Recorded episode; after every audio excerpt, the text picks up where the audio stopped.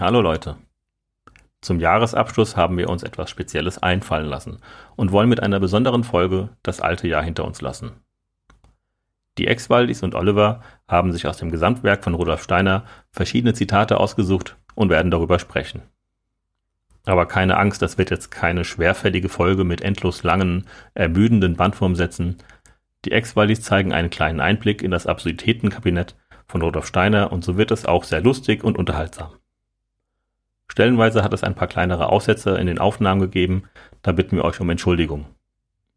Und nun wünsche ich euch viel Spaß mit der Folge, schon mal ein frohes neues Jahr, passt auf euch auf und bleibt gesund. Hallo und schön, dass ihr dabei seid bei Waldorfsalat, dem kritischen Podcast über Anthroposophie. Im Team Waldorfsalat haben sich ja ehemalige Waldorfschülerinnen und andere Menschen zusammengefunden, die mit der esoterischen Weltanschauung Rudolf Steiners aufgewachsen sind. Und in dieser Folge sind sogar mal wieder alle von uns als ExpertInnen dabei. Heute geht es um das Thema Schwurbeln mit Steiner. Und ähm, wir haben euch eine schöne Auswahl von Zitaten mitgebracht. Jeder von unserem Team ähm, hat geschaut, was für ihn besonders wichtig oder kurios ist. Und ähm, ja, wir sind alle mit dabei. Ähm, zuallererst mal die Lea. Hallo. Hi. Da. Hi. Hi Cosmo. Katharina. Guten Tag. Hallo. Hallo Lena. Hallo. Und die Sarah. Hallo aus Wien. In keiner irgendwie gewichteten Reihenfolge, sondern so, wie ich sie gerade auf dem Monitor vor mir sehe. Ich bin ähm, auch froh, dass unser äh, Ariman wieder dabei ist, der Steffen an der Technik wie immer. Und den konnten wir nicht überreden, heute sich ein Zitat auszusuchen. Ich bin Oliver Rautenberg, der Anthroblogger. Und wir wollen euch äh, aus unserer Schatzkiste schöne äh, Standardzitate bringen und wir haben dazu was vorbereitet. Und zwar habe ich einen Hut vor mir. In dem Hut sind verschiedene Zettel. Auf den Zetteln sind äh, aufgeschrieben die Namen des Teams, unser Siebener Kreis. Und da werde ich jetzt ähm, unter Trommelwirbel einen Zettel ziehen und wir schauen, wer das heute das erste Zitat des Abends machen darf. So, ich schließe auch die Augen.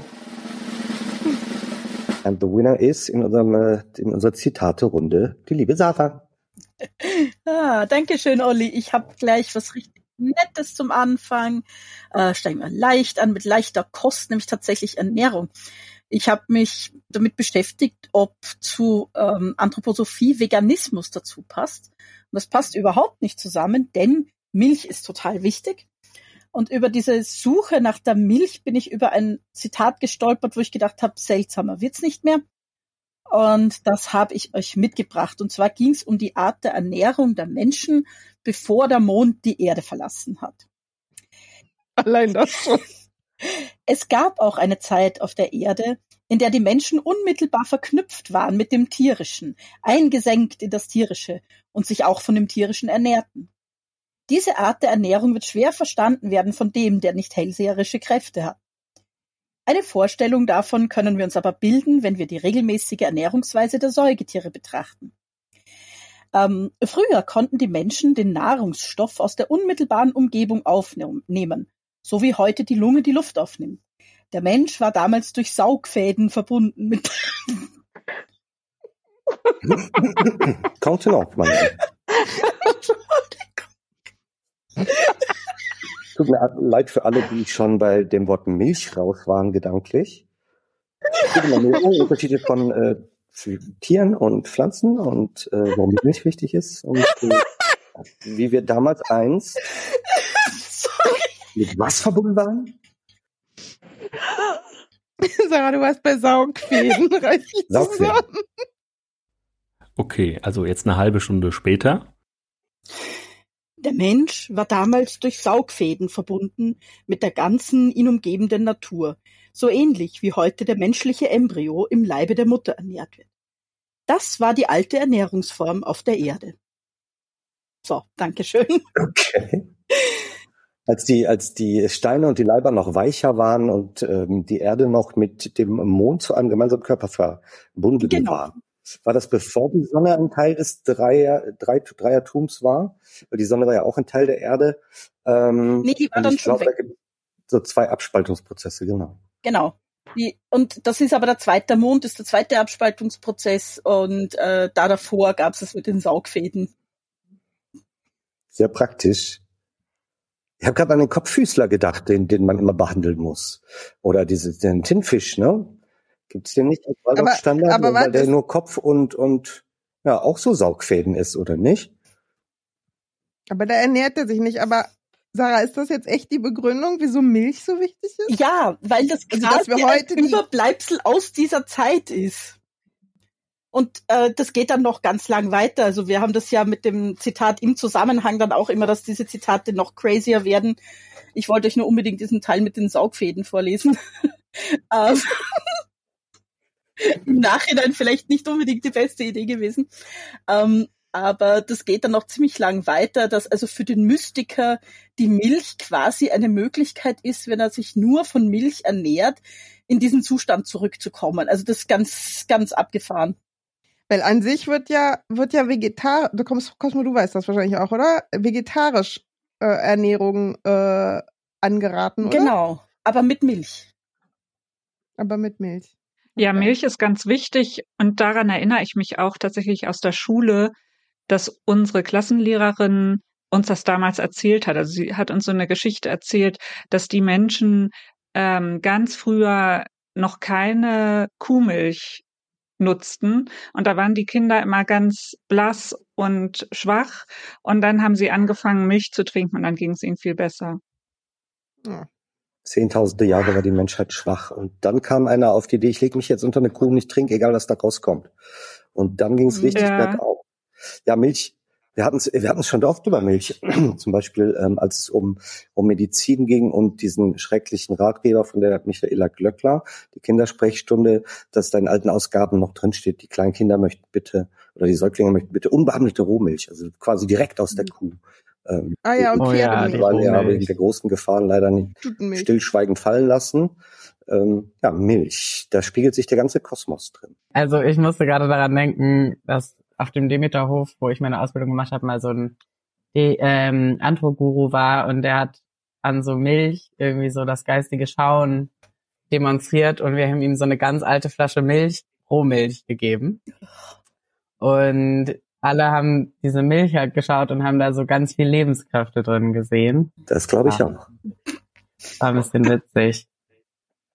Erklärt jetzt natürlich nicht. Muss ich nur grad dran denken. Aber es ist eine tolle Anekdote, Hellseherei mit Milch. Also nicht Kaffeesatz lesen, sondern den Rahmen von der halbgammeligen Milch interpretieren. Ja, aber Lebenskraft ist da dann drin, jede Menge. Ja. Ich würde mal in meinen äh, Zauberhut greifen und nach dem nächsten Vortragenden ähm, schauen. Einmal kräftige Wujon, lieber Heike Amado. Nee. Die nächste wäre die Lea. Ah, ja, mh.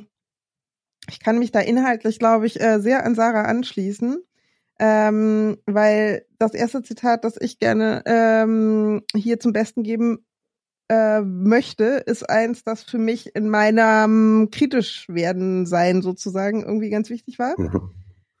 Ich glaube, das habe ich so vor ach, zweieinhalb Jahren oder so gelesen. Da kannte ich euch alle noch nicht. Da gab's Hashtag Exvaldi noch nicht. Gute Das Zeiten. war alles, alles war das noch nicht. Und ich weiß nicht warum, aber ich habe irgendwie nach so Gender-Sachen und irgendwie dergleichen gesucht und dann hatte ich glaub, Wiki, Antro-Wiki gefunden. Also, wo ich auch vorher ja noch nie geguckt hatte. Und bei Antro-Wiki kommst du ja dann von einem aufs andere. Und dann war ich zack bei Fortpflanzung. und irgendwie war das alles so Hanebüchen. Und hab da halt so rumgelesen, dachte, was geht ab? Weil für mich war Steiner halt immer ein sehr ernstzunehmender, seriös gu- guckender Typ, wo das Porträt im Lehrerzimmer hing und alle, die von ihm redeten, haben ihn super ernst genommen. Und dann habe ich Folgendes äh, da gefunden. Wenn wir in jene Zeiten zurückgehen, dann finden, und da, ach so, da sind die, das muss ich vielleicht noch davor äh, sagen, da sind die ähm, Voratlant, warte, wo bin ich jetzt? Genau, die atlantische Zeit ist das, genau, so. Also wenn wir in jene, also atlantischen Zeiten zurückgehen, dann finden wir den Menschen noch nicht in seiner heutigen Gestalt. Hatte Sarah ja schon gerade. Damals war er noch ganz anders gestaltet. Wir gehen da allerdings in die erste Hälfte der atlantischen Zeit zurück. Der Mensch bestand da auch schon aus physischem Leib, Leib, Ätherleib, Astralleib und dem Ich. Aber der physische Leib sah noch ganz anders aus. Der physische Leib war so, dass wir ihn etwa vergleichen können mit den Körpern mancher Meerestiere. Durchsichtig, die, die wir kaum sehen würden, die wir gerade greifen könnten, zwar schon durchzogen von gewissen Richtungslinien, die in ihnen aufglänzen. Es war der physische Leib des Menschen viel weicher als heute. Es gab noch keine Knochen. Wenn er auch schon knorpelartige, wenn es auch schon knorpelartige Ansätze gab, so war doch dieser physische Leib in der ältesten Zeit durchaus nicht von der heutigen Gestalt. Also das ist aus Gesamtausgabe 106, Seite 45. Ähm, und äh, das hat er 1908 von sich gegeben. Der Vortrag heißt äh, Ägyptische Mythen und Mysterien im Verhältnis zu den wirkenden Geisteskräften der Gegenwart.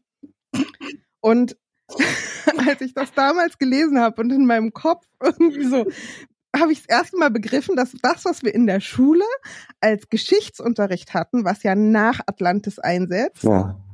das ist die Fortsetzung von genau dem Scheiß. also, das war mir irgendwie völlig nicht klar, dass ja eigentlich wir fangen halt nach diesen, diesen Saugfäden und den irgendwie galertartigen Menschen an. Aber im Prinzip ist das halt die Menschheitsentwicklung nach Steiner. Und die lernen wir halt dann mit Manu und irgendwie Persien, Mesopotamien und so weiter. Aber das ist die Logik. Ich war einfach völlig geflasht und dachte, wie kann das sein? Wie kann man das ernst nehmen? Also, das ist meine Geschichte. Ich, ich meine, so auf eine, auf eine interessante Art, wenn es jetzt da nicht Leute gäbe, die ihr Leben danach ausrichten, ja, wäre das irgendwie schon wahrscheinlich gar nicht so schlechte Science Fiction oder Fantasy, wenn man sowas schreibt, ja, aber doch nicht echt. Da ist, ein, da ist ein Schulplan drauf aufgebaut, ein Lehrplan, der von der deutschen ja. Regierung, von den Bundesländern abgesegnet ist. Genau das. Und da sitzen Leute mit ernster Miene zusammen und sie lesen das in ihren Lesekreisen und sagen, ja, genau so muss es gewesen sein. Ja, wie kann man das lesen, ohne dabei laut loszulachen? Ich verstehe das, also wer, wer will das nicht ins Hirn, wie das jemand ernst nehmen kann? Naja, es ist halt die Wahrheit in Klammern TM. Und ich denke, in Lehrplänen verklausuliert man so, besonders im Deutschen. Ähm, Im Österreichischen ist es ja sehr, sehr explizit teilweise mit der kruden Esoterik. Und das Wort Atlantis lassen sie auch raus. Das heißt ja mittlerweile auch nur noch frühere Kulturen, glaube ich. Ähm, ja, wobei in meinem Zeugnis steht schon nach, nach atlantische Epoche drin. Also das wurde da, ja, die haben wir behandelt, die nachatlantische. Aber das, was ich gerade vorgelesen habe, war ja die atlantische. Das war ja davor. Ja. Also wir reden darüber, Wobei, dass der Rudolf Steiner sich Zeitalter ausgedacht hatten ähm, und da gab es die, die urindische Kultur vor 7000 Jahren, die urpersische vor 5000 und so weiter, ähm, bis in unsere heutige Zeit, die germanisch-angelsächsische Kulturepoche von 1413 bis 3573. Und dann geht's ja so weiter. Er hat das ja auch in die Zukunft entwickelt und jetzt als nächstes kommt die slawische Kultur auf uns zu. Schon mal ganz gut, dass die Waldorfschule so gute Russlandbeziehungen hat. Mhm. Man dort Russisch lernt. Das ist ja auch eine Vorbereitung für die Zeit 5733 nach Christus, wenn die slawische Kultur dann vorbei sein sollte. Ja, weiß ich nicht. Wir haben von durchsichtigen Menschen gehört, ja, kaum wahrnehmbar, äh, die Fischmenschen. Knochen. Und äh, das ist halt Geschichtsschreibung. Wenn man da hinschauen kann vor 7000 Jahren. Irgendwann hat der Steiner mal gesagt, also das ist etwa 9000 Jahre her da könnte ich jetzt ja mein super Zitat einfügen an der Stelle, aber das mache ich nicht, sondern ich ziehe mal ganz dreist noch eins aus meinem Zauberhut. Ja, jetzt hier, stellt euch vor einen großen glänzenden Lackzylinder, einen Schachoklack, aus dem ich jetzt diesen goldenen Umschlag entnehme, den ich öffne und finde darin den Namen Katharina. Ja. Bringt ein Zitat von Rudolf Steiner. Ja, ich hatte mir tatsächlich auch ein Zitat rausgesucht, was ich äh, so beim Stöbern im Antro-Wiki gefunden hatte. Und zwar geht es da um das Gruppen-Ich der Mineralien. Und ähm, das Ganze steht in Band 136 der Gesamtausgabe. Das heißt, die geistigen Wesenheiten in den Himmelskörpern und Naturreichen hm. und stammt da aus einem Vortrag von 1912, den Steiner vor Mitgliedern der Anthroposophischen Gesellschaft gehalten hat. Wenn Steine geklopft werden in einem Steinbruch, merkt man es freilich auf dem astralischen Plan nicht, dass da irgendetwas von einer Empfindung vorhanden ist. Aber auf dem Devachan-Plan, da fällt es einem sofort auf, dass, wenn man die Steine zerklopft, wenn Teile abspringen, dann in der Tat etwas auftritt wie eine Wohlempfindung, wie eine Art Genuss. Das ist auch eine Empfindung. Sie ist eben entgegengesetzt der Empfindung, wie sie die Tiere und Menschen in solchem Falle haben. Wenn man die zerklopfen würde, würden sie Schmerz haben. Bei den Mineralien ist das Gegenteil der Fall. Wenn man sie zerklopft, dann empfinden sie Wohlgefühle. Also die Steine möchten gerne ähm, geklopft werden. Ja, also ihre Gruppenseele Steine empfindet. Oh no. Die Ja. Gruppenseele der Steine empfindet Wohlgefühl, wenn die Steine gekloppt werden. Genau, weil das genau umgekehrt ist wie bei Menschen und Tieren. Und ähm, ich habe mir auch, also da kommen ja jetzt so ein paar Begriffe drin vor, die man, ähm, die einem vielleicht ähm, nicht sagen, wenn man jetzt nicht Anthroposophin ist. Ähm, und wenn ihr wollt, kann ich euch das auch noch mal erzählen oder vielleicht hat auch jemand von euch noch was dazu zu sagen. Das fängt ja schon an äh, mit dem Gruppen-Ich. Ja. Was ist das eigentlich? Ähm, das ist nämlich so, dass Mineralien, Pflanzen und Tiere kein individuelles Ich haben wie der Mensch, sondern als ganze Gruppe ein gemeinsames Ich. Und ähm, das Ich der Mineralien, das ist auch nicht bei uns in der physischen Welt angesiedelt, sondern da hieß es im Devachan-Plan. Ich habe keine Ahnung, ob ich es richtig ausspreche.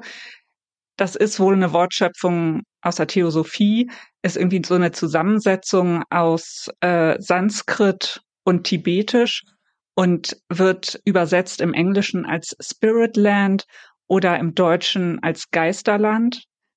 Ja, und das ist so eine Art höhere Welt, ein Gottesgebiet und zum Beispiel die Akasha befindet sich auch im Devachan. Ja, das noch so zur Erklärung. Habt ihr sonst noch Fragen? Das finde ich super, dass du das mit dem Devachan noch mal reingebracht hast. Also man kennt viele ähm, Beispiele, wo Steiner über den astralen Plan redet, ähm, dass da äh, verschiedene Dinge vorgehen ähm, auf der astralen Ebene. Und dann denkt man sich immer, ja klar, er hat ein Paralleluniversum erschaffen und eine Parallelwelt, die nur Eingeweihte sehen können. Und bedient sich jetzt aber so verschiedener Stufen von, von Parallelwelten oder unbekannten geistigen äh, Gegenden, geistigen Plane. Ich finde es im Englischen irgendwie logischer. Astral Plane. Und Devachan, ja, äh, hatte auch irgendwo aus der indisch-theosophischen äh, ähm, Welt gemobst. Aber selbst da gibt's offenbar Hierarchien. Ne? Geht ja nichts ohne Hierarchien. Ja, der, das Devachan ist eingeteilt in sieben Stufen. Natürlich. Natürlich. Immer. Konnten keine sechs sein, es konnten keine acht sein. Die drei oder die sieben, wie Marco Klinger mal sagt. Cosmo will, glaube ich, was sagen. Ja, ich musste gerade daran denken, dass er irgendwo ja auch sagt, dass ähm, Nutztiere nur von den Menschen gezähmt werden konnten, weil ihre Gruppenseele oder ihr Gruppen-Ich das gerne wollte. Und ich finde das so spannend, dass er sogar herleitet, dass Steine gerne von den Menschen abgebaut werden wollen. Also das ist ja klar, so die ganze Anthroposophie ist super ähm, anthrozentrisch. Ja. Aber irgendwie habe ich mich gerade gefragt, woher, ja, was sagt das über Steine aus? Dass er sogar wollte, dass die Steine gerne von den Menschen abgebaut werden. Also so dieses, dass man sich herleiten muss, dass Nutztiere gerne von den Menschen ausgenutzt werden müssen, das verstehe ich irgendwie noch so, aber ja, fand ich aber eine spannende Parallele gerade. Und mir ist direkt eingefallen Morgenspruch. Das war doch auch so ein Dreiklang mit, wo die, wo die Tiere äh, und die Steine äh, lagern. Mhm. Die Pflanzen lebend wachsen, die Tiere fühlend leben. Und die Steine? Ja, da kommen die nicht mehr Nee, vor. Steine sind da nicht bei. vorher. Nee, ach siehst du, dann war das, hat mein Kopf das Nee, ergänzt. nee, ich schaue in die Welt. Irgendwas, wo die Steine lagern. Genau, Und die Steine- doch, die lagern. Ja, ja. Ja. Ja, Ich schaue in die Welt. auch egal. Nächst one.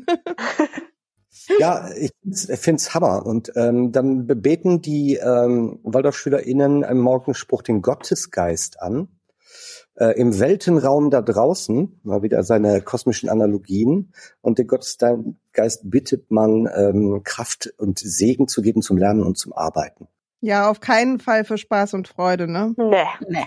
Aber die Steine dürfen Spaß haben. Beim abgeklopft werden.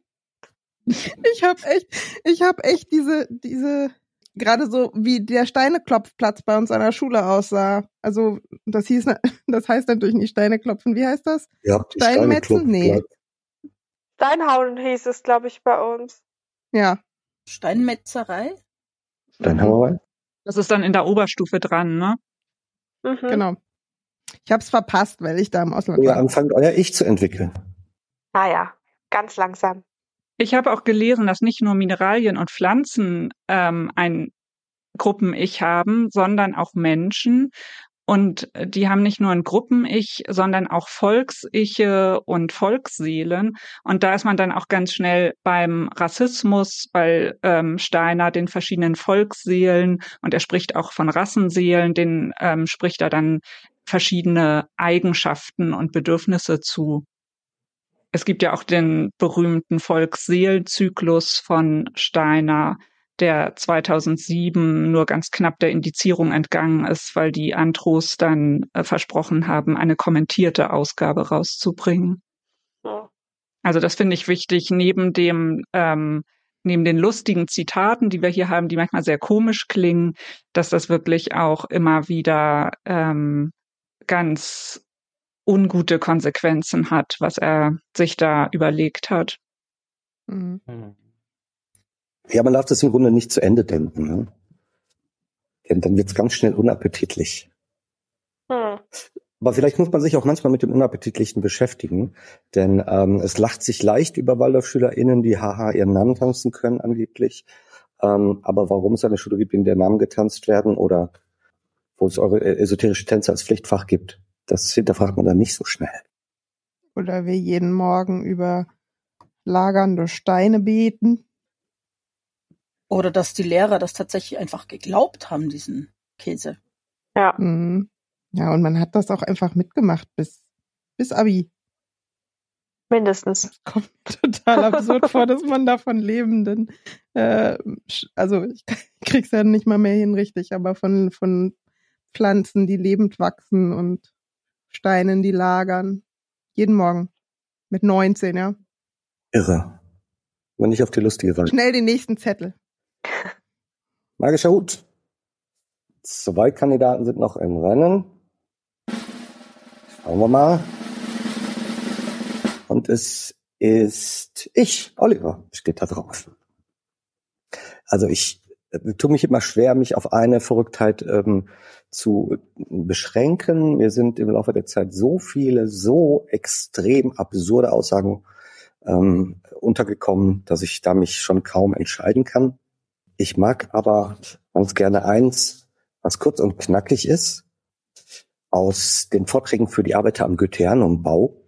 Da hat Steiner ja bekanntermaßen einen etwas anderen Ton angeschlagen, hat sich also auf sein Publikum eingestellt und hat dort auch schon mal ein bisschen, ah, ich will mal sagen, derber, gerade herausmäßiger gesprochen, als er das sonst getan hat. Und dort hat er gesagt, gerade so wie der Fisch schwimmt, so würde der Hund fliegen, wenn er ein Vogel wäre. Und ich finde das einfach ganz toll, dass man so, eine, so ein Gemeinplatz, ja, wenn der Hund ein Vogel wäre, dann könnte er fliegen.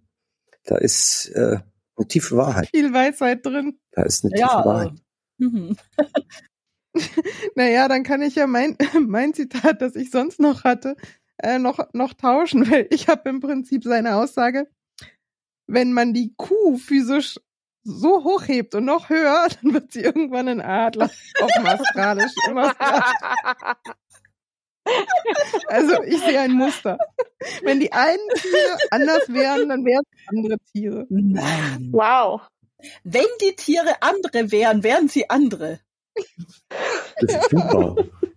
Ich Astralisch wäre die Kuh ein Vogel. Das sagt er. Gesamtausgabe 230, Seite 18, wenn ihr wissen wollt. Auch wir sind ja natürlich in, in den drei Reichen gefangen. Ne? Es gibt ja das Erdreich und das Luftreich und das Wasserreich. Und im Erdreich, ähm, da leben die Gnomen oder Wichtel. Und ähm, wie ist das in der im Wasser leben die Undinen und in der Luft leben die Sylphen. Und die Sylphen sind quasi die Kühe der physischen Materie, hat er mal gesagt. Also die Luftwesen. Natürlich. Luftgeister, Erdgeister, Wassergeister. Der magische Hut enthält noch zwei Zettel. Vielleicht schaffen wir sogar noch eine zweite Runde, weil es gerade so toll läuft. Und als nächstes liest für uns Lena. Okay. Nur Steine Also, heute, ne? Nix außer Steine. nein, ich hatte ja vor, rebellisch zu sein und was von wem anders mitzubringen, aber ähm, hab doch Steiner dabei. Okay. Und zwar ist das aus dem Buch Wurzelrassen, Erzengel und Volksgeister von Peter Biel. Das habe ich so vor ungefähr fünf Jahren gelesen. Das war für mich unglaublich wichtig, dieses Buch in der ähm, Reflexion der ganzen Anthroposophie. Und da gibt's ein Zitat aus dem Werk Theosophie von Rudolf Steiner zum Thema, man soll Rudolf Steiner nicht alles glauben. Das sagen ja Anthroposophen sehr gerne Mhm. dass er das selber schon gesagt hat, wir sollen ihm nicht alles glauben. Und jetzt äh, lese ich euch mal vor, was er denn darunter versteht, dass man ihm nicht alles glauben soll. Nicht glauben sollst du, was ich dir sage, sondern es denken, es zum Inhalte deiner eigenen Gedankenwelt machen, dann werden meine Gedanken schon selbst in dir bewirken, dass du sie in ihrer Wahrheit erkennst. Ah ja, Also auf gut Deutsch, glaub mir halt einfach. Na, du musst so denken wie ich. Das ist ja, ist ja noch was anderes. Das ist das noch krasser. Ist musst genau. es dir zu eigen machen. Auslegungssache. Aber ich glaube, das ist nicht so gemein. Also es ist wieder mal implizit, wenn du es mir nicht glaubst, dann hast du bloß noch nicht verstanden. Mhm. Ja. Weil das kommt sonst automatisch. Du musst das so sehen wie ich. Nee, du Genau. wirst es so sehen wie ich. Ja. Wenn du es wirst richtig es so machst. sehen wie ich. Ja. Du musst nicht, das ist ja die Freiheit. Also das ist ja ganz wichtig, Aber du dass du das Ja, Zwangsläufig. ja, Ja. genau. Die, Ja. Das ist Weil die zwangsläufige Freiheit.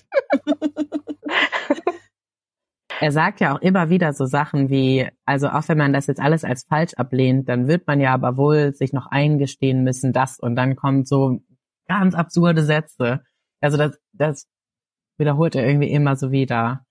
Mhm. Ähm, dass er, Er sagt, ihr müsst mir ja nicht glauben, aber ihr werdet dann an der Wahrheit ankommen und dann ist es das, was ich gesagt habe.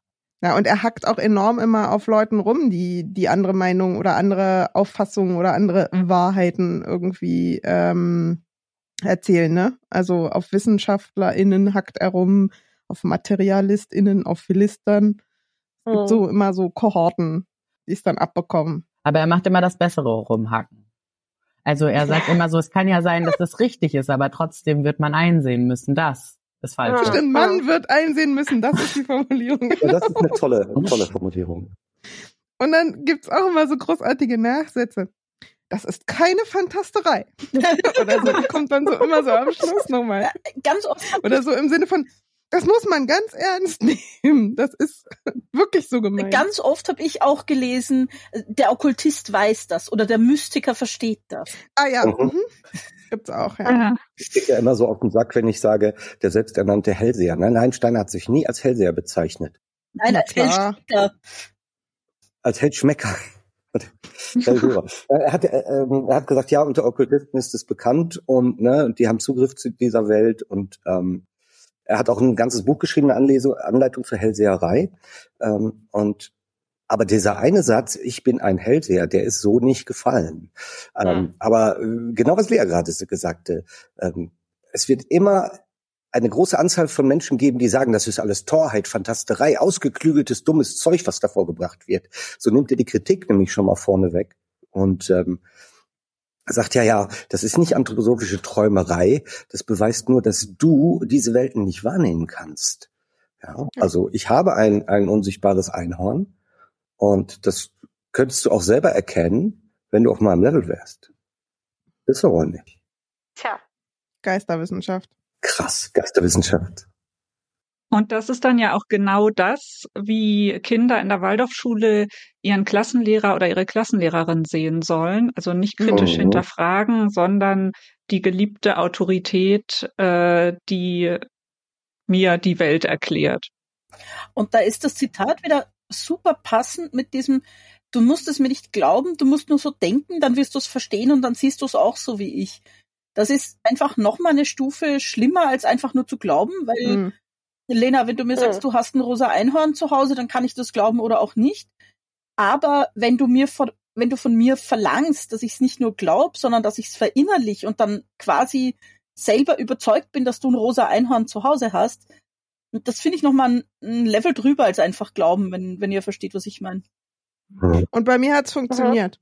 Ja. Also muss ich mal ehrlich äh, einfach so sagen, ich habe das ohne ohne bewusst zu sagen, dass ich jetzt Anthroposophie gelernt hätte oder dass ich anthroposophisch denke oder überhaupt mich dafür entschieden hätte, dass ich das irgendwie eine sinnvolle Weltsicht finden würde oder nicht, ist das ja in mich hineingekommen. Ich habe nur gelernt, so zu denken und der Kraftakt, der das jetzt ist, sich dieses Denken wieder irgendwie auszuverleihen, das ist äh, harte Arbeit, ja.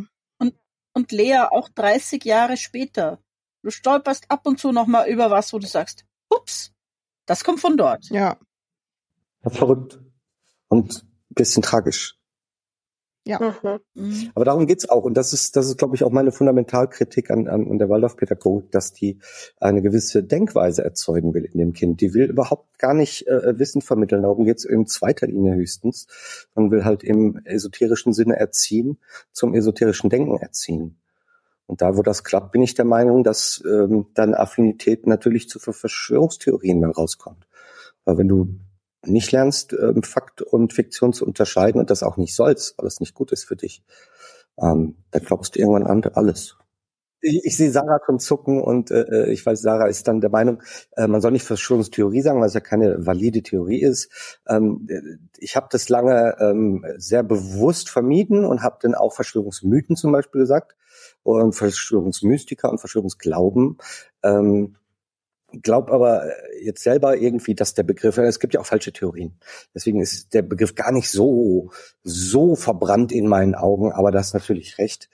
Ähm, nicht, dass noch einer denkt, das wäre eine echte Verschwörungstheorie. Ähm, wenn man jetzt sagt, da leben unsichtbare Wichtel in der Klasse und die passen auf, dass ihr eure Hausaufgaben macht. Stand in der Erziehungskunst mal im Waldorf Hausmagazin. Praktisch. Ja, also wer für, an unsichtbare Wichtel glaubt, hm, da fängt schon an. Wir haben nur noch einen auf der Liste. Ein, ein Teammitglied haben wir noch und wenn ich in den Hut sehe, ist da auch nur noch ein Zettel und jetzt wäre als nächstes Cosmo. Ähm, also wir kommen jetzt aber zurück zu den un, äh, ja, den feinen Zuständen des Menschen, Ah, des historischen Menschen. Mm, Und zwar ähm, habe ich gedacht, ich will mal sowas raussuchen, wo man einfach jedes Wort versteht. Und Okay. ähm, deswegen habe ich den gesamten muss es in Impressum Vortrag. vorlesen jetzt. Ja, aber so ähnlich. Also ich habe den gesamten Vortrag Ursprung und Ziel des Menschen, den er am 9. Februar 1995 in Berlin gehalten hat, durchgelesen und bin nicht auf ein solches Zitat gestoßen, aber unten drunter gibt es so ein Q&A. Und da hat jemand gefragt, wie war der Mensch in diesen feinen Zuständen wahrnehmbar?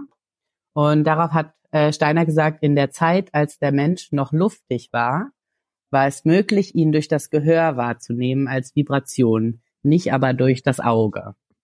Ah. Ich habe mich dann gefragt, also der Mensch war ja luftig, also welche Ohren und welche Augen, weil er sagt in, den, in dem Vortrag auch, dass alles, also der Mensch war zuerst da und alles, was sonst um den Mensch herum existiert, wurde nach und nach von ihm ausgeschieden. Ja, Also ja, Aha. wel- welche, mit was hat er welche ausgeschieden? Ohren? Es gab keine Ohren. Aber die Ohren, die es nicht gab, hätten ihn, hätten die Menschen wahrnehmen. Hm. Ja, mein Q-Zitat, was ich vorher kurz angerissen habe, geht übrigens auch so weiter, dass er danach sozusagen eine ähm, klarstellt, dass äh, Ausscheidungs- und Verdauungsprozesse etwas ganz Mystisches und hoch, also was ganz so hoch angesiedeltes sind. Ähm, und nur Philister wieder, also die Spießbürger sozusagen und so äh, Menschen, die halt nicht so gucken können, die denken, dass äh, das was Niederes ist, Ausscheidungen und so. Und die Kuh als, als große Verdauerin, so haben wir das in der Tierkunde gelernt, die kann nämlich hauptsächlich verdauen mit ihren vielen Mägen. Die ist deswegen so auch so ganz besonders wichtig für ihn. Aber eigentlich haben wir ja gelernt, dass sie ein Adler. Was? Bitte? Ja. Nur wenn man sie hochhebt. Ja, eben. Aber deswegen Ja, darf man auch nicht lachen, wenn man die Kackhörnchen stopft, weil das Ach ist so. ein ganz ernstes Thema. Okay. Weil du da Das ist eigentlich die Hörner von. Adlern befüllst. Oder was? Nein, weil Ausscheiden was Tolles ist und nicht Ach so. Lustiges. Ah, Da hat der Steiner sich verdammt viel mit Ausscheidungen beschäftigt, gell? Also, das ist ja das Demeter-Prinzip. Ja, aber ich glaube tatsächlich hat er nicht gemeint, dass der Mensch in seinen unterschiedlichen Entwicklungsformen die Tieren ausgekackt hat, sondern Nein, das. Ausscheiden ist da anders So. gemeint. Ich, Also ich, ich sehe das vor meinem inneren Auge wie so eine Art Zellteilung. Wisst ihr, was ich meine? Ja, Dass Ja. Eigenschaften dann quasi sich so abspalten und dann ein neues Lebewesen bilden. Und das ist dann das Ja, so Tier. beschreibt er das. Und richtig. Also zumindest die Ja, das ist ja wie Cosmo das sagte. Das ist ja, ähm, der Mensch ist immer während, war immer da, äh, vor den Tieren. Und deswegen müssen ja die Tiere Vor von Menschen allem. abstammen. Vor allem. Oder? Vor allem Materie und so weiter. Also wenn alles, was um den Menschen herum war, durch den Menschen entstanden ist, dann war ja der Mensch vor der Welt da. Das ist der Grund, warum Darwin sich irrte und das eigentlich die Erklärung ist. Dann war er erst Luftwesen, dann wurde er durchsichtiges Fischwesen und dann wurde er immer steifer, hätte ich fast gesagt. Und dann wurde er Ja, da haben wir ja auch wieder die verschiedenen Pläne, die verschiedenen Welten. Also der Mensch ist ja erst zu einem bestimmten Zeitpunkt in die physische Welt herabgestiegen. Weil ich habe nämlich schon überlegt, dieses, äh, dass der Mensch ja schon da war, bevor die, der Mond sich abgespalten hat. Und das ist ja jetzt gar nicht so, also ich meine, es ist komplett unwissenschaftlich, aber es gab ja einen Zeitpunkt, wo äh, Felsbrocken aus dem All die Erde getroffen haben und äh, da, seitdem gibt's unseren Mond. Nur damals gab's halt definitiv noch keine Menschen. Aber wenn das jetzt ähm, Geisterwesen waren, die nur hörbar waren, aber noch gar nicht sichtbar, dann ergibt es ja irgendwie so wieder eine krude Art von Sinn, dass man sagt, die waren dann schon irgendwie da. Und nicht. zack, bist du Anthroposophin. Mhm. Yes! sieht langsam die Wahrheiten hinter den So funktioniert das. Du erkennst sie. Bald, bald kann ich in der Akasha-Chronik lesen, werdet schon sehen. Ja, ja. Und brauchst nicht mal ein Buch zu kaufen.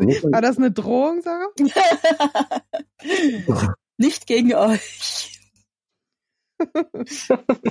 Akasha-Chronik. Ja, ich glaube, also in der Sekte, in der ich aufgewachsen bin, da wurde auch immer, also in diesem Vortrag hat Steiner auch vom Makrokosmos und dem Mikrokosmos gesprochen. Also dass wir quasi alle kleine Mikrokosmen sind und wir sind wie der Makrokosmos.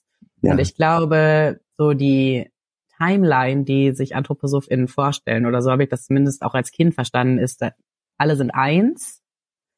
Und dann kommt so eine Phase, wo die Menschen Individuen werden und am Ende werden sie wieder alle eins. Und dieses Eins ist halt irgendwie Gott und das Menschliche und das Menschliche ist halt das Allerbeste. Also ja, so habe ich mir Ich das habe irgendwie dazu erklärt. auch noch ein Zitat äh, mitgebracht, falls wir noch eine zweite Runde machen. Mhm.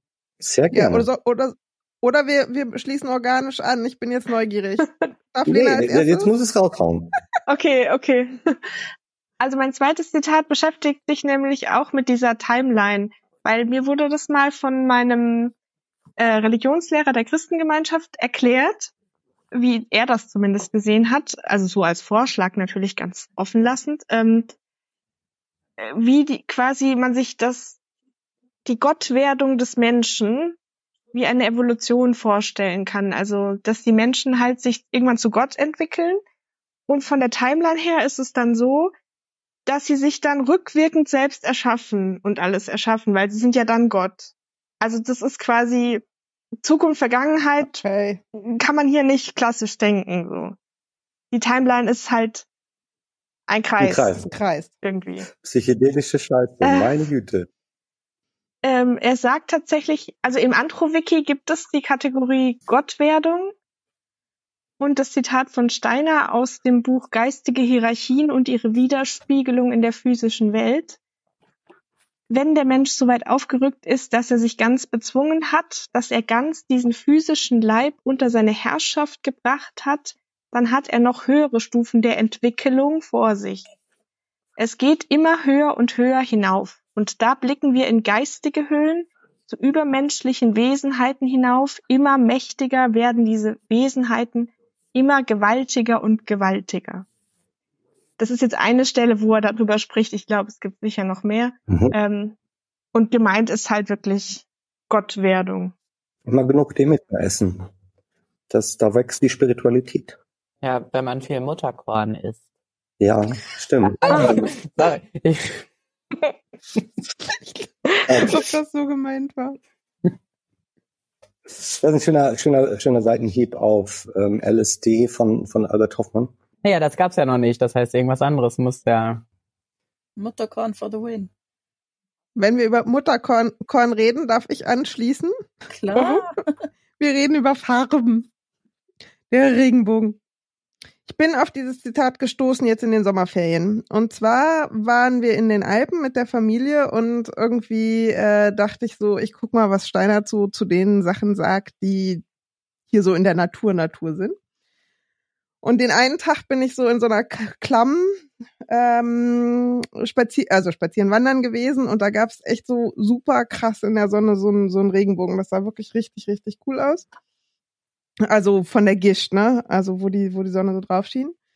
Und dann habe ich das mal gegoogelt und ähm, Steiner sagt, Achtung ist bisschen länger, aber ich finde es sehr plastisch, insofern glaube ich, äh, ist das machbar. Sehen Sie, der Mensch glotzt heute den Regenbogen an. Wenn man nur ein, mit einiger Imagination nach dem Regenbogen hinschaut, da sieht man Elementarwesen, die am Regenbogen sehr tätig sind.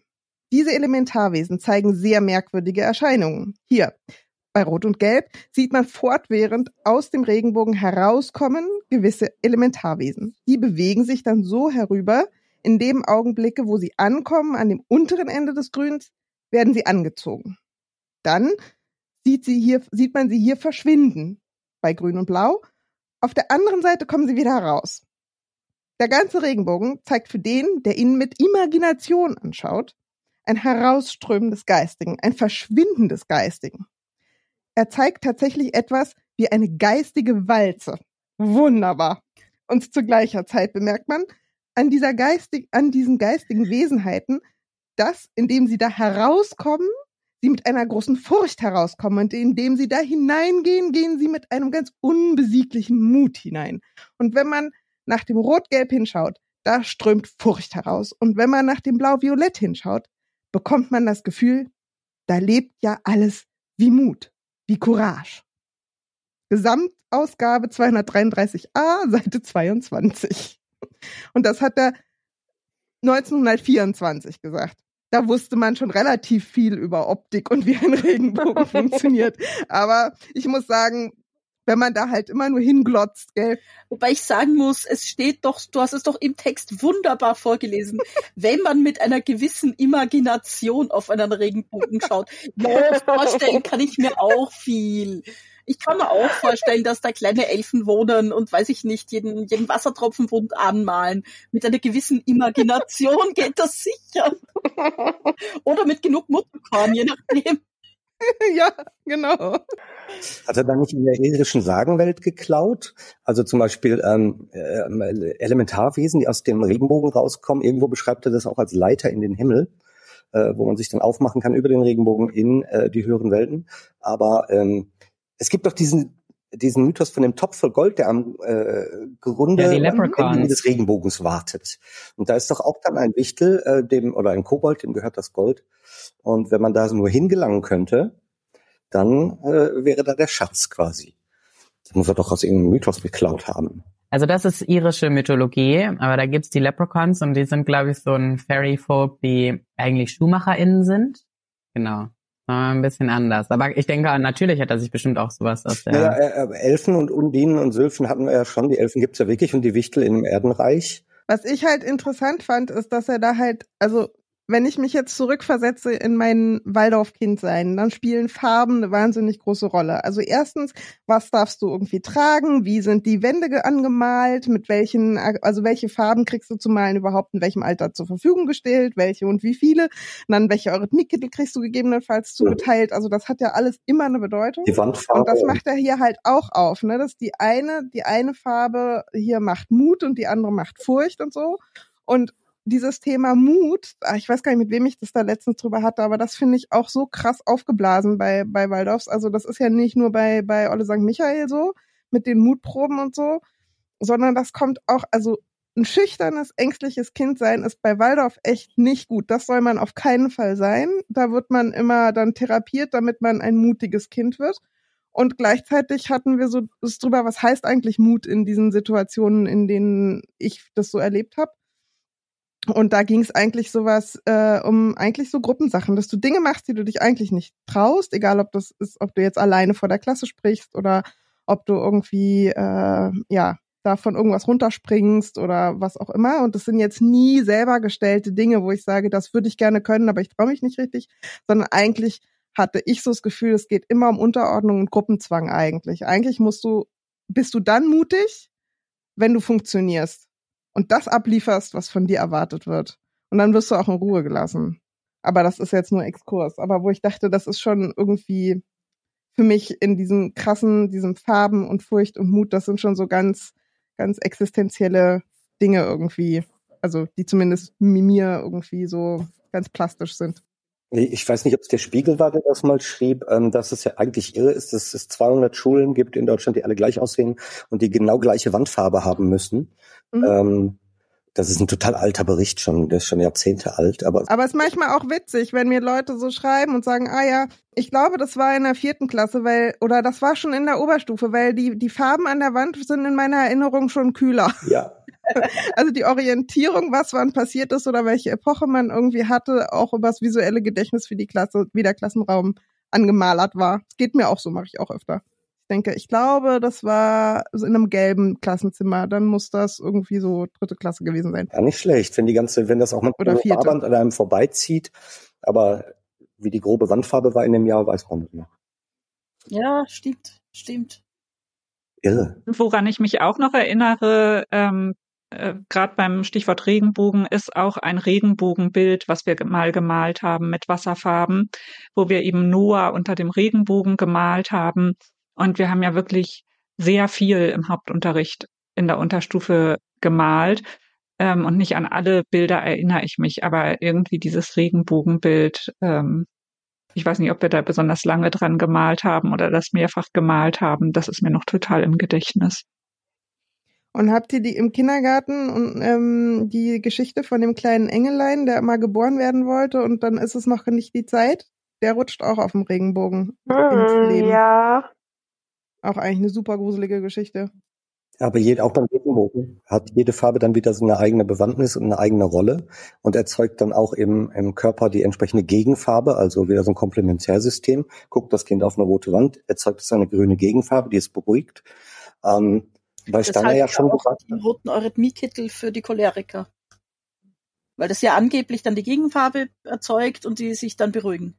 Wir haben ja schon festgestellt, dass das nicht bei allen ähm, entsprechend gleich war ähm, mit, den, mit den Kittelfarben.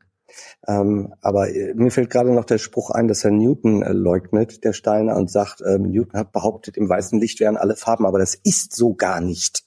Die Geschichte mit dem Regenbogen, mit den verschiedenen Farben da drin, rot, orange, gelb, grün, blau, indigo, violett, ist keine Wirklichkeit.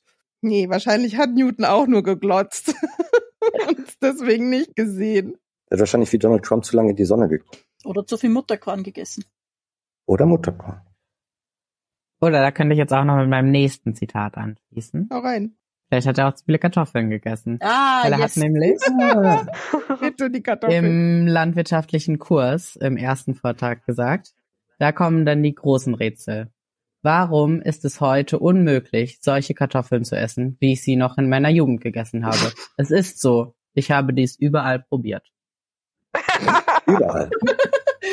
ja, ich dachte, er wollte keine Kartoffeln. Ist er nun unzufrieden mit den Kartoffelsorten, die es noch gab? Es ist ja weitgehend unbekannt, dass Steiner auch Kartoffelforscher war und auf Weltreisen ähm, diese Erdknolle nachgespürt hat und die überall gegessen hat. Und ist dann am Ende im Gedanken gekommen, die machen blöd. Ja, nur weil sie nicht Das ist jetzt aber in Quatsch, seiner oder? Jugend oder was? Ich glaube, er ist da ja auch schon älter. Vielleicht haben seine Geschmacksknospen auch einfach nachgelassen, aber das wäre Hm. dann wieder zu wissenschaftlich. Geht er denn noch irgendwie auf die Kartoffeln seiner Jugend ein? Nee, er geht dann darauf ein, dass ähm, man ja nachweisen kann, dass alles schlechter wird. Ja, Also es geht dann eher um Inhaltsstoffe und sowas, genau. Ja, das behauptet er im landwirtschaftlichen Kurs, auf dem die Demeter-Landwirtschaft beruht, ähm, in, äh, bei, äh, für den Garafen von Kobawitz. Da behauptet er, dass äh, das Minderwertigwerden der Produkte, so nennt er das. genau. Und das hätte, hätte mit dem äh, Niedergang des Kali-Yugas zu tun, diesem, ähm, diesem fernöstlichen Zeitalter des Streitens. Das Kali-Yuga ist auch so ein Weltenzeitalter. Und wenn das zu Ende geht, dann werden die Produkte ähm, schlechter. Und das muss man jetzt wieder aufführen mit, mit spiritueller Landwirtschaft. Ja, also darüber haben wir ja auch in der Demeter-Folge schon mal geredet, aber hier redet er eigentlich darüber, dass die Wissenschaft daran schuld ist. Also dadurch, dass die Leute so materialistisch unterwegs sind und die Wissenschaft für ähm, in der Praxis anwendbar halten und das machen, deswegen geht jetzt alles in der Landwirtschaft den Bach runter. Also Deswegen schmecken die Kartoffeln nicht mehr, hä? genau, deswegen schmecken die Kartoffeln nicht mehr wie in seiner Jugend. Ist schön, dass du sagst, dass es zum Ende seines Lebens war, dieses Zitat.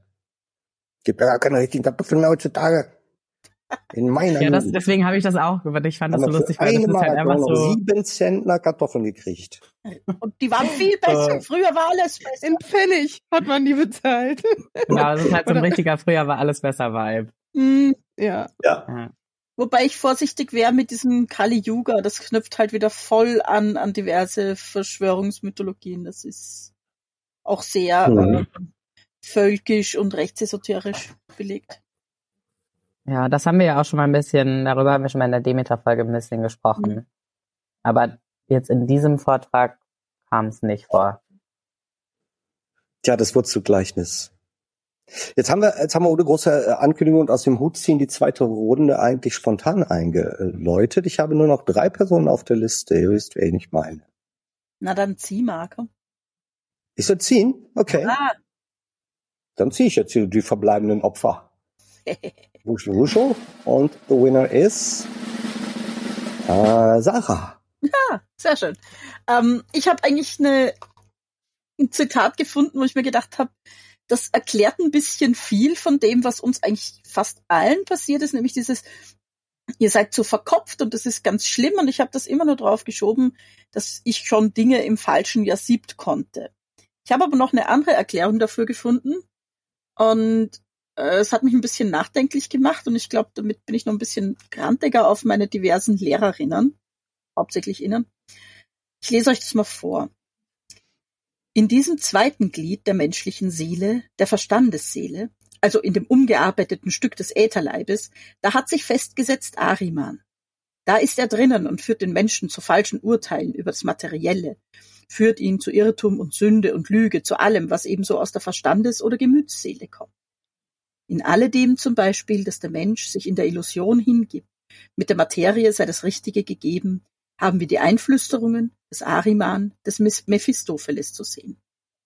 Und für mich ähm, heißt das, dass also meine Lehrerinnen jetzt nicht nur der Meinung waren, dieses zu verkopfte Kind, das lernt alles zu früh, sondern im Prinzip auch, ähm, die bedient sich da einer teuflischen Ressource.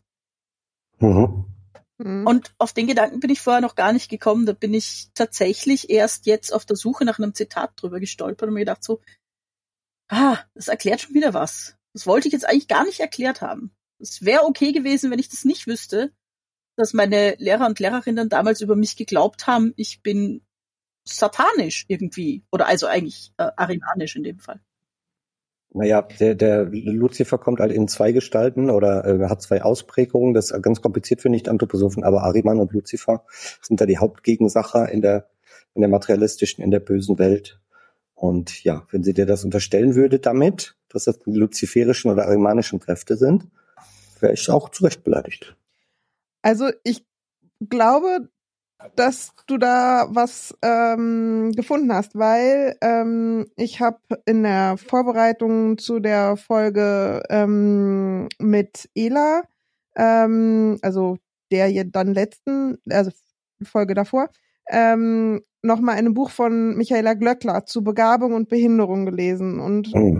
bei dem Punkt Begabung war ihr immer total wichtig, dass wenn man in, also kognitiv begabte Kinder in ihren kognitiven Interessen unterstützt, dass da dann die Gefahr besteht, dass die einseitig werden und dass, dass da, dass, dass, also der kalte Intellekt, die Kaltherzigkeit, ähm, der Egoismus, also das waren nur negative Attribute, die sozusagen mit kognitivem Interesse einhergingen. Und deswegen muss man, um die, das auszugleichen, muss man diesen Kindern besonders viel irgendwie Gelegenheit geben, dass sie sich irgendwie mit musischen Dingen beschäftigen, dass sie sich sozial entwickeln. Also das klingt tatsächlich nach so, das ist gefährlich für Kinder. Mhm. Also und das passt, finde ich, mit dem mit dem Arimanischen da total rein, weil man dann sozusagen nicht nur versucht, ist, das den Ariman früh, durch sondern das ist gefährlich. Das ist was Böses. ja genau. Also man versucht das auszutreiben und je früher, desto besser. also eben nicht nur nicht nur verfrüht, sondern tatsächlich was Genau. Böses. Ja. Der kalte Intellekt. Nicht gut. Ganz böse. Und es macht mir auch nochmal, also als ich das damals gelesen habe, hat es mir auch nochmal deutlicher gemacht, wieso das scheinbar so wichtig war. Also, dass ich halt nicht weiter intellektuell mich da betätige, sondern dass ich halt, die sagen immer so schön, ins Tun komme und dass man ewig und drei Tage beschäftigt wird, damit seine Rähmchen für sein Epochenheft zu malen und seine Seiten dazu zu schleiern und irgendwie noch und nöcher. Das sind ja alles irgendwie stupide manuelle Arbeiten, die du da irgendwie einfach machen musst und die einfach Zeit fressen. Ah, da fällt mir noch so eine sind. stupide manuelle Zeitfresserarbeit ein, die ich jedes Mal bekommen habe bei meinem Epochenheft. Ich weiß nicht, wie viele Seiten ich nochmal abschreiben musste und überkleben, weil sie angeblich nicht schön waren. Waren nicht so schön. Und ich habe da jetzt ein paar Seiten gesehen, die dann nicht überklebt waren, wo ich sage, also wenn mir das ein Kind heute in der Schule zeigt, sage ich, oh, du hast aber eine schöne Schrift, ich kann das alles lesen. Hm. Also das, äh, dass das schon auch einfach so ein Stück weit, ja, beschäftig dich jetzt da nochmal damit. Denk nicht drüber nach, was du da schreibst, sondern mach's nochmal ordentlich. Schreib das nochmal ab. Wir hatten ja auch immer Übheft und Epochenheft, ne? Hm? Ich habe das neulich noch mal, ich hatte so ein Aha-Erlebnis. Ich dachte immer, ich habe eine richtig schlechte Schrift, weil mir das in der Schule immer rückgemeldet Mhm. wurde. Und ich kenne ganz viele Ex-Waldis, bei denen das so war. Und habe neulich mal die Rückmeldung bekommen, dass meine Schrift echt ganz gut ist. Ähm, und fragt mich jetzt, ob das einfach wirklich so ein Waldorf-Ding ist, Ja. dass das eigentlich allen Kindern eingetrichtert wird. Du schreibst nicht schön genug. Ja, gibt's noch den zweiten Aspekt, ähm, dass wir schreiben lernen mit Wachsblöckchen, was Ja. halt irgendwie für die Motorik einfach Grütze ist. Und Ja. dann mit den mit den Stockmalwachsstiften, wo du irgendwie drucken musst ohne Ende, dann müssen wir ja immer noch alles schleiern. Das heißt, dann siehst du das, was du geschrieben hast, eh nur noch zur Hälfte. Das heißt, vorher mit den Dickies dann oder den, den, den, äh, naja, den dickeren Buntstiften musstest du auch immer drücken wie Hulle, damit du es nachher noch sehen kannst, wenn du da deinen Spitzdreck drüber verwischt hast. Und ich glaube, also zumindest für mich, ich habe bis heute, auch wenn ich mit Füller schreibe oder irgendwas, auch in diesen ganzen Klausuren, mir tut immer die Hand weh, immer. Und ich habe das auch von vielen gehört, dass wir einfach dadurch, dass wir die ersten, also der Füller kommt wann in der dritten Klasse, vierte Klasse?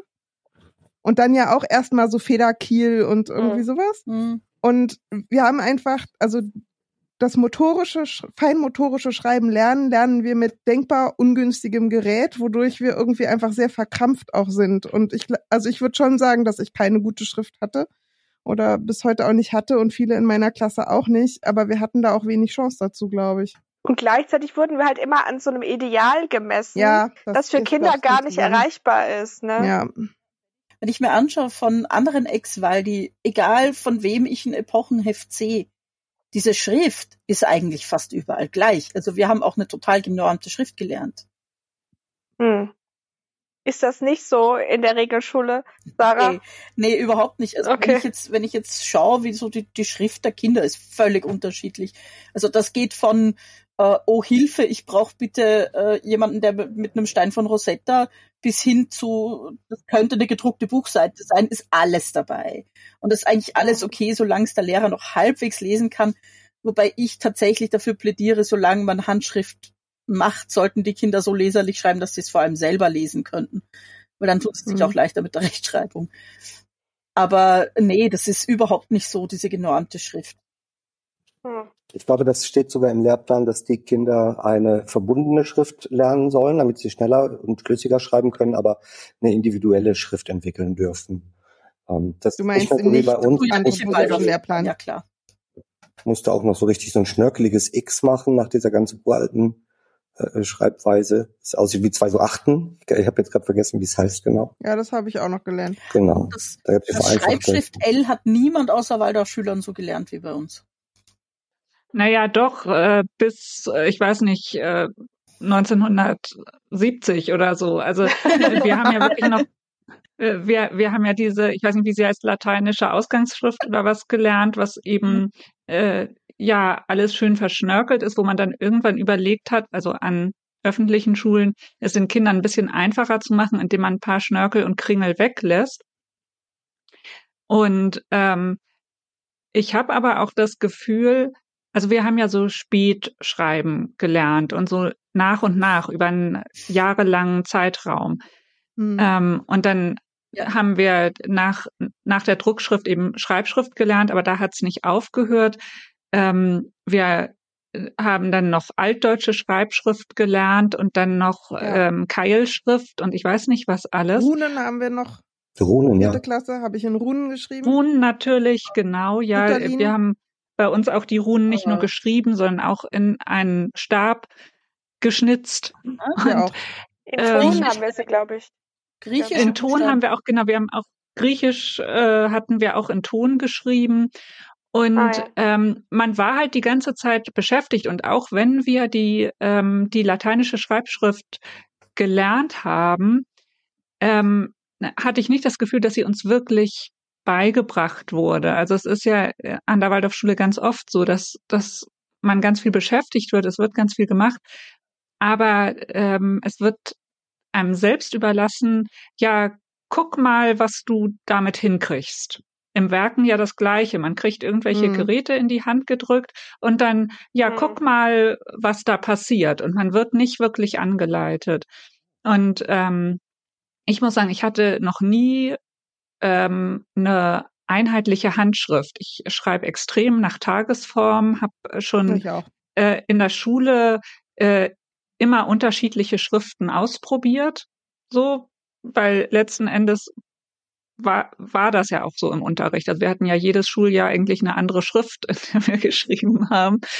Und ähm, ja, also dieses äh, dass es einerseits ganz wichtig ist, dass einem aber auch nicht richtig gezeigt wird, wie, dass man ein bisschen allein gelassen wird und dann am Ende am besten noch gesagt wird, ja, du machst das aber nicht richtig oder das ist nicht schön genug. Was ich nachsitzen war zum Schönschreiben. Ah. Was mir gerade noch einfällt, vor allem man hat, also wenn ich jetzt gucke, wie meine Kinder gerade schreiben lernen, die schreiben halt wirklich häufig irgendwie auf ordentlichen Zeilen mit einem Bleistift, der bei uns ja nie zum Schreiben gedacht war, zu keiner Zeit in der Schule. Ähm, die schreiben mit Bleistift und die üben tatsächlich einfach auch einzelne Buchstaben flüssig zu schreiben. Ich kann mich nicht erinnern, dass ich das jemals gemacht habe. Also ich habe den Buchstaben einmal gelernt und dann wurde das sofort in Wörtern, wahrscheinlich irgendwie im Sinnzusammenhang sozusagen geübt.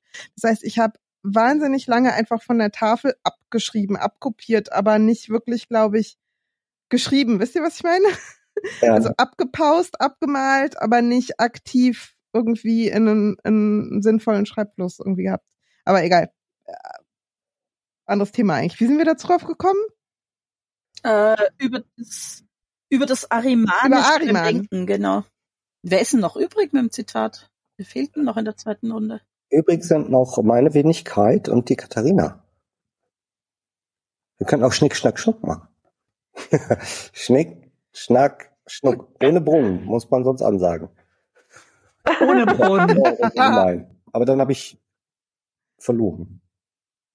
Ja, nee, mach du. Katharina will das letzte Wort, das passt. ja, das finde ich gut. Ähm, ja, auch jetzt fällt es mir schwer, den die, ähm, die richtigen ähm, Worte rauszusuchen. Äh, und ich erzähle ja viel, wenn der Tag lang ist und viele Anekdoten kennt ihr vielleicht auch schon. Aber dass sich die Planeten überhaupt nicht um die Sonne bewegen, habe ich letztens gelesen nochmal ähm, in einem sogenannten pädagogischen Kurs für WaldorflehrerInnen. Ähm, und dort sagt Rudolf Steiner Folgendes. Diese Schraubenlinie setzt sich im Weltenraum fort. Also nicht, dass sich die Planeten um die Sonne bewegen, sondern diese drei, Merkur, Venus, Erde, ziehen der Sonne nach. Und diese drei, Mars, Jupiter, Saturn, die gehen voraus.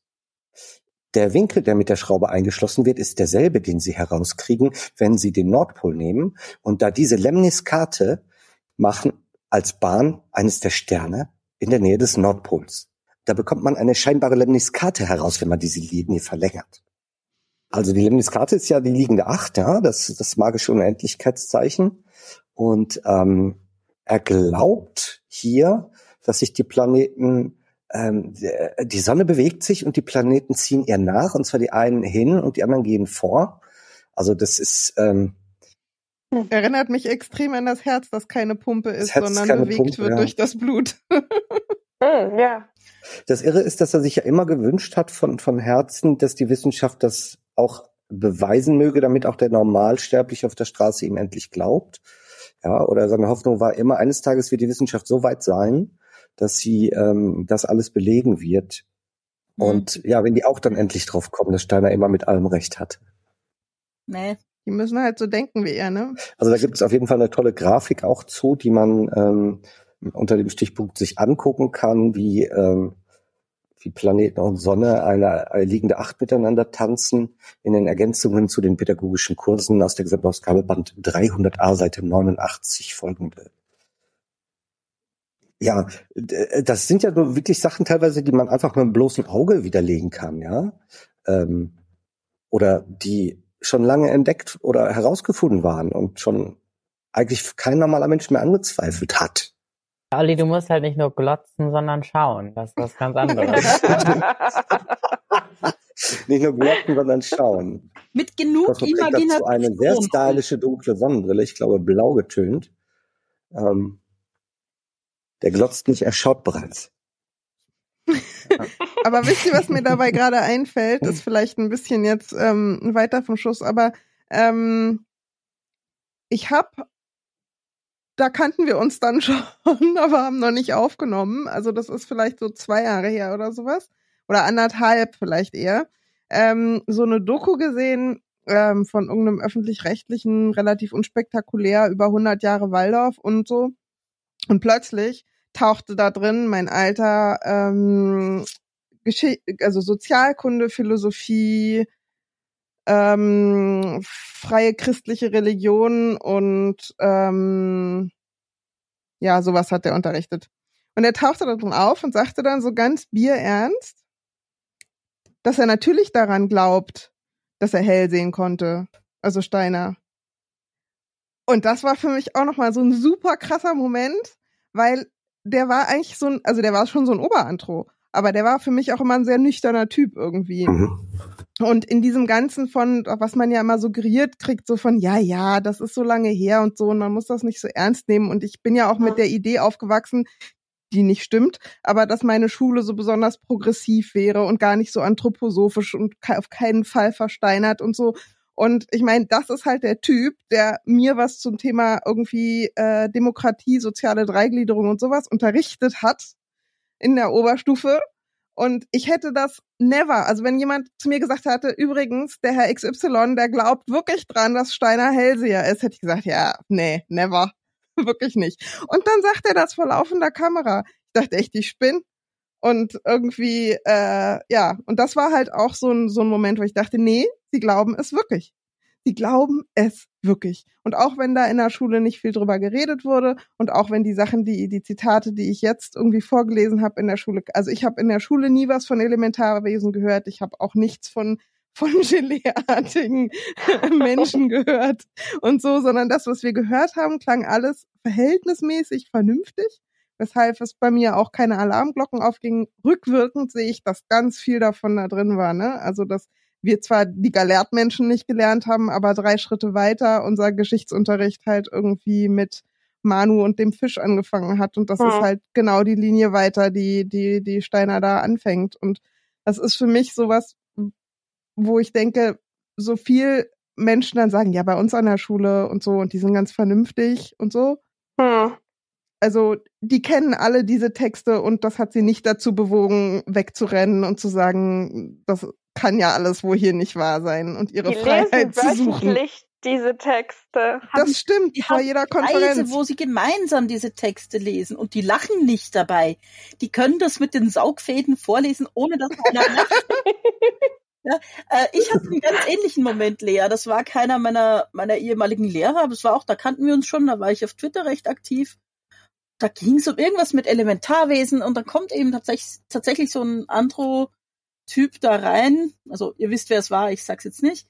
Ähm, und ich weiß gar nicht mehr, um was es genau ging und was er genau gepostet hat, aber ich schreibe euch dann in den Chat, Leute, der glaubt das. Der glaubt an die physische Existenz von Zwergen.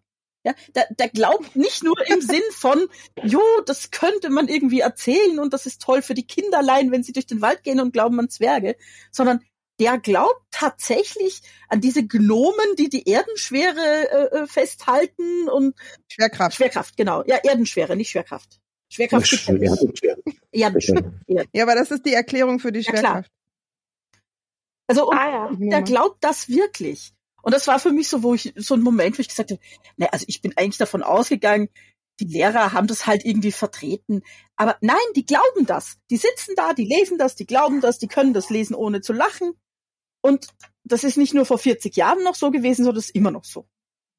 Naja, und was ich halt irgendwie krass finde, ist, ich meine, bei den Elementarwesen oder so, da ist es vielleicht noch ein bisschen niedlich oder man denkt irgendwie so, naja, Märchen lesen wir auch und sowas, aber ich finde allein schon, ne, wenn wir da diese Michaeli-Drachen ähm, und so und alles, was sich darum rankt, äh, und was wir jetzt irgendwie in dieser Geschichte mit Itzehoe auch hatten, wo das irgendwie sichtbar wurde, ist, es hat einfach heute real Auswirkungen darauf, wie man miteinander an diesen Schulen in der Gemeinschaft miteinander umgeht, mit Krankheiten umgeht, mit Kindern umgeht. Das ist halt irgendwie echt äh, Der Gedanke dazu war, dass ich ganz oft zu der Erkenntnis gekommen bin, sie glauben, sie können zaubern.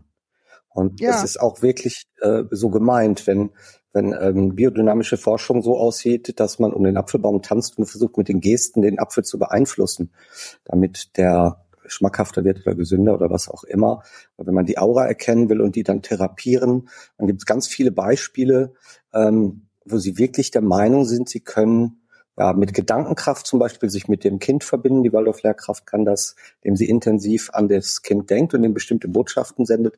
Also Telekinese, Telepathie, ähm, Zauberkräfte durch Eurythmie, das ist schon Bestandteil des Ganzen. Und wer sowas kann, der ist natürlich ähm, ganz hoch angesehen, auch unter den AnthroposophInnen. Und die glauben das wirklich. Und das ist was, das ich tatsächlich als Kind gruselig fand. Das war mir nur auf einer ganz kleinen Ebene bewusst, weil da habe ich nämlich mit meiner Mutter drüber gestritten. Ich glaube, das war der erste gröbere Streit, den wir hatten. Ähm, da, da wollte ich nicht mehr in der Christengemeinschaft sein. Und sie hat aber abends, wenn ich geschlafen habe, ist sie immer noch zu mir gekommen, hat mir ein Kreuz auf die Stirn gemalt. Weil sie wollte, ich wollte nicht mehr zum Schlafen gehen, haben wir immer einen Segen bekommen von ihr und ich wollte das nicht mehr. Und der große Streitpunkt war, dass ich dann zu ihr gesagt habe, segne mich nicht immer heimlich. Das ist ein Satz, der ist bei ihr ganz fix, der ist bei mir noch ganz fix. Ähm, und dieses, dass jemand über mich nachdenkt, der Meinung ist, irgendwas ist falsch mit mir und er kann, er oder sie kann das ändern. Das, das Mhm. fand ich sicher als Kind mit zwölf schon furchtbar gruselig. ist auch übergriffig. Total. Mhm. Aber ich kann Also wenn man glaubt, dass das was wird bewirkt, dann hat man da eine Grenze eindeutig überschritten. Also Ja. Aber eben, für mich als Kind war das so richtiges Gruseln. Warum, Mhm. warum machen die das? Warum wollen die mich verändern? Ich hätte Ja, das nie, ich hätte das nie in Worte fassen können und so. Aber meine Worte dazu waren eben, segne mich nicht immer heimlich. hm. Ja. Puh. Ja, es, es ist für mich äh, stellvertretend für diese Heimlichtuerei, wo man den Eltern gegenüber und den Kindern gegenüber und so weiter gar nicht erklärt und offenbart, was man tut, dass an einem grundsätzlich immer unmanipuliert wird. Ich bin schon froh, dass ich das nicht selber ertragen musste. Katharina, hast du was Aufbauendes? Ähm, Irgendwas, was zumindest, die Seelenkräfte ähm, hinten raus? Was sagst du? Irgendwas zur Stärkung unserer Seelenkräfte? Ich weiß nicht, ob es was Stärkendes ist. Ich fand es äh, ganz lustig zu lesen. Also vielleicht, äh, es ist, glaube ich, von, es ist von Steiner nicht lustig gemeint natürlich, aber vielleicht äh, hat es trotzdem was Auflockerndes. Ich hatte mir nämlich den Kehlkopf angeguckt. Der Kehlkopf hat ja bei Steiner eine ganz bestimmte Funktion oder Bedeutung. Vielleicht äh, können wir da ähm, nach dem Zitat auch nochmal drüber sprechen. Ich hatte mir jetzt eine Passage angeguckt, wo es um den Kehlkopf als verhindertes Haupt geht. Der obere Teil der Brustnatur hat fortwährend die Tendenz, Kopf zu werden. Der untere Teil hat fortwährend die Tendenz, Gliedmaßenmensch zu werden.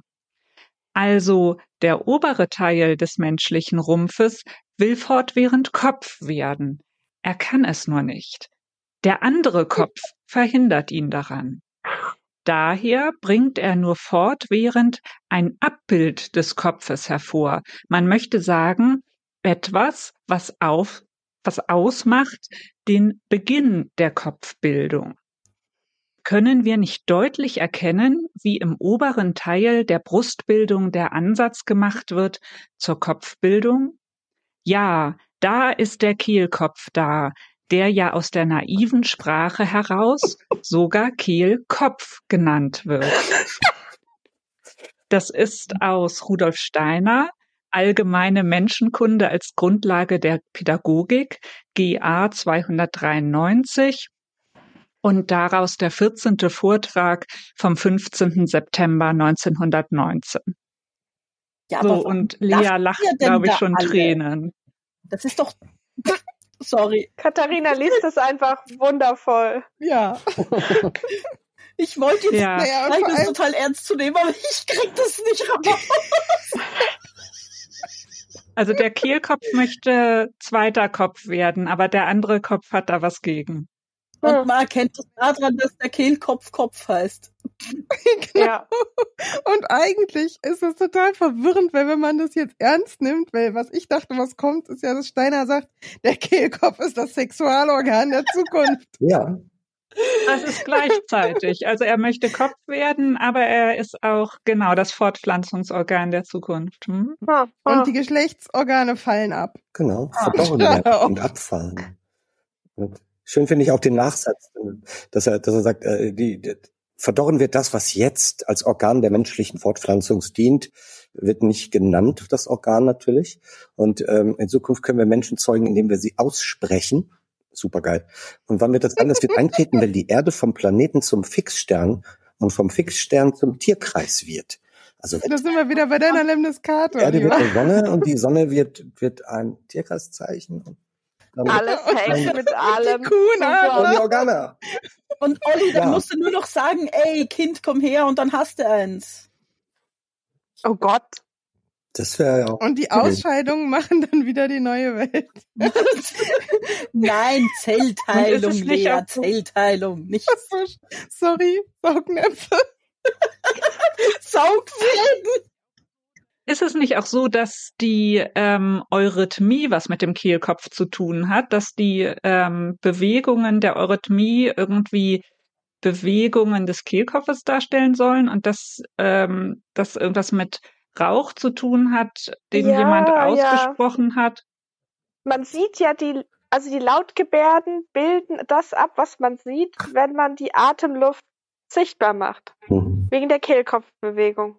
So ist das. Genau, glaub wenn ich. man also ein B spricht und dabei äh, Rauch vorher eingeatmet hat, dann sieht man die Bewegung, die man in der Eurythmie gebärdet, sozusagen. Ja.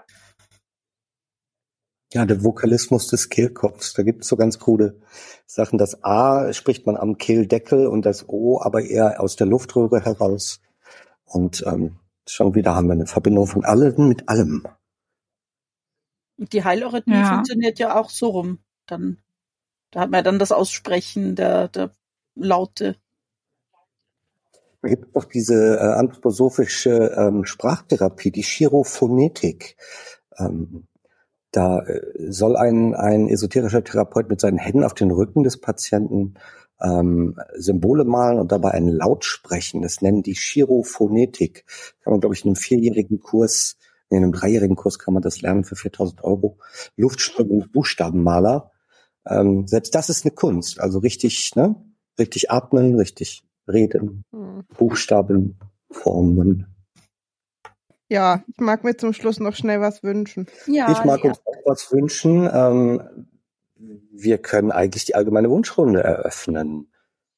Im Bezug auf Rudolf Steiner Zitate. Lea Max, ich mochte sich schon die ganze Zeit was wünschen. Sag mal, Lea. Ja, ich hätte gerne, dass alle Rudolf Steiner endlich mal ernst nehmen. Und ich meine das so, ich meine das tatsächlich so, dass ich höre das so oft, dass Steiner keine Rolle mehr spielt oder dass man sich da irgendwie von, also ne, gerade auch so von von Waldorf Elternseite, dass das alles ja gar nicht mehr so irgendwie wichtig wäre und so. Und es stimmt halt einfach nicht. Und man muss irgendwie echt, finde ich, sich mal Steiner reinziehen und sich dann überlegen, ob man das eine sinnvolle Idee findet, äh, bevor man irgendwie äh, das öffentlich finanziert und irgendwie da Millionenförderungen, Neubauten von den Kommunen bekommt oder aus, ausschreibt und so. Alle, die irgendwie damit zu tun haben, sollen bitte Steiner lesen und ihn ernst nehmen und dann in sich gehen und entscheiden. Sarah. Also ich würde mir wünschen, dass wir Steiner endlich einfach glauben. Das geht in eine ganz ähnliche Richtung wie deins, Lea. Dass wir endlich einfach glauben, wenn er uns sagt, wer er ist. Also oder war in dem Fall, Mhm. ja. Dass Ja. wir nicht mehr so, ach ja, und das war gar nicht so gemeint und ein Kind seiner Zeit und heute alles nicht mehr so wichtig, sondern nee, nimmt das ernst, genau, Lea, wie du gesagt hast Okkultist. glaub doch bitte einfach, was da steht. Der hat das gesagt, der hat das so gemeint. Ja, das muss man Ja. nicht, nicht krude drumherum und äh, irgendwie neu interpretieren und alles aus dem Zusammenhang gerissen. Nee, ist so gesagt, steht so da. Und an die Anthroposophen, bitte anerkennt einfach endlich, dass das tatsächlich so dasteht, dass es nicht aus dem Zusammenhang gerissen ist. Aber ganz anders gemeint bestimmt und du verstehst es noch nicht. Das ist keine Fantasterei. Keine Fantasterei. Ich habe mir das nicht nur ausgedacht. Also, Also wenn du bei jedem Vortrag noch dazu sagen musst, na, ich bin nicht verrückt, ich bin nicht verrückt, ich habe mir das nicht ausgedacht, das ist wirklich so, mhm, doch, doch. Abgekupfert, geklaut. Lena, hat er sich nicht ausgedacht. Also ich kann mich den beiden total anschließen, Lea und Sarah, und gleichzeitig, also ich glaube, das ist wichtig und gleichzeitig aber auch habe ich total den Wunsch, dass wir alle Steiner dezentrieren, dass wir aufhören, die ganze Zeit über Steiner zu reden. Jetzt haben wir eine Folge dazu gemacht. Ähm, aber dieser Typ steht immer so im Mittelpunkt, auch in der Kritik. Und es gibt so viele Menschen, die zu dieser Bewegung beigetragen haben und immer noch beitragen. Und Steiner ist auch nicht die Ausrede, auf die man sich berufen kann und sagen, naja, ähm, das ist der Oberguru, alle anderen wurden nur verarscht. Nein, da gibt es einen Haufen Leute, die auch gruselige Sachen Mhm. gesagt haben, Mhm. die man genauso ernst nehmen muss und äh, um, die man sich auch angucken muss. Diese vielen Menschen um ihn herum und nach ihm und so weiter. Und die auch heute noch so einen Blödsinn loslassen. Ja. Steiner selber Ja. hat ja die, das Großwerden seiner Waldorfschule gar nicht mehr erlebt und auch äh, die Folgen der Demeter-Landwirtschaft im Wesentlichen nicht mitbekommen. Und ähm, das sind dann seine FollowerInnen quasi, die das alles hochgezogen haben, so wie es heute ist. Zwar auf Anregung des Meisters, aber ähm, die Akteure waren dann nach seinem Tod selbstverständlich andere. Dann hätten wir noch Katharina und Cosmo. Vielleicht mal Katharina? Ja, ich würde mich im Grunde auch ähm, anschließen und vielleicht anstelle von, äh, von Wünschen ähm, ein paar Tipps geben für unsere HörerInnen, dass man nämlich diese ganzen Zitate ganz einfach online findet. Also die Gesamtausgabe von Rudolf Steiner äh, gibt es online. Es gibt das Antro-Wiki, was wir jetzt mehrmals genannt haben, wo man sich wirklich ähm, zu verschiedenen Stichworten äh, einlesen kann und ganz schnell mit zwei, drei Klicks in ganz abgefahrenen Welten gelandet ist. Und es gibt die verschiedenen anthroposophischen Zeitschriften, egal ob das die Erziehungskunst ist, das Goetheanum oder der Merkurstab, eine anthroposophische medizinische Zeitschrift. Die haben alle Artikel online, die haben teilweise ganze Ausgaben als PDF online und man kann sich das einfach mal angucken, was ähm, diese Lehre bedeutet, worauf die basiert ähm, und wie das dann auch in der Praxis aussieht. Und ähm, bevor man äh, irgendwas Anthroposophisches ausprobiert, egal ob das jetzt eine anthroposophische Behandlung ist oder eben die Waldorfschule, ist es, glaube ich, sehr empfehlenswert, sich das wirklich mal anzugucken. Wobei ich eins noch einschränken muss, ähm, es ist sehr gut, die Gesamtausgabe sich mal ähm, online anzuschauen. Sie ist über die ursprüngliche Seite der Freien Nachlassverwaltung nicht mehr erhältlich. Sie wurde jetzt verschmolzen mit dem anthroposophischen anthroviki.at. Ich denke, das können wir alles in die Shownotes packen und dort kann man sich mal durchklicken und mal schauen, was diese ganzen Organisationen, Magazine und so weiter ähm, dazu schreiben.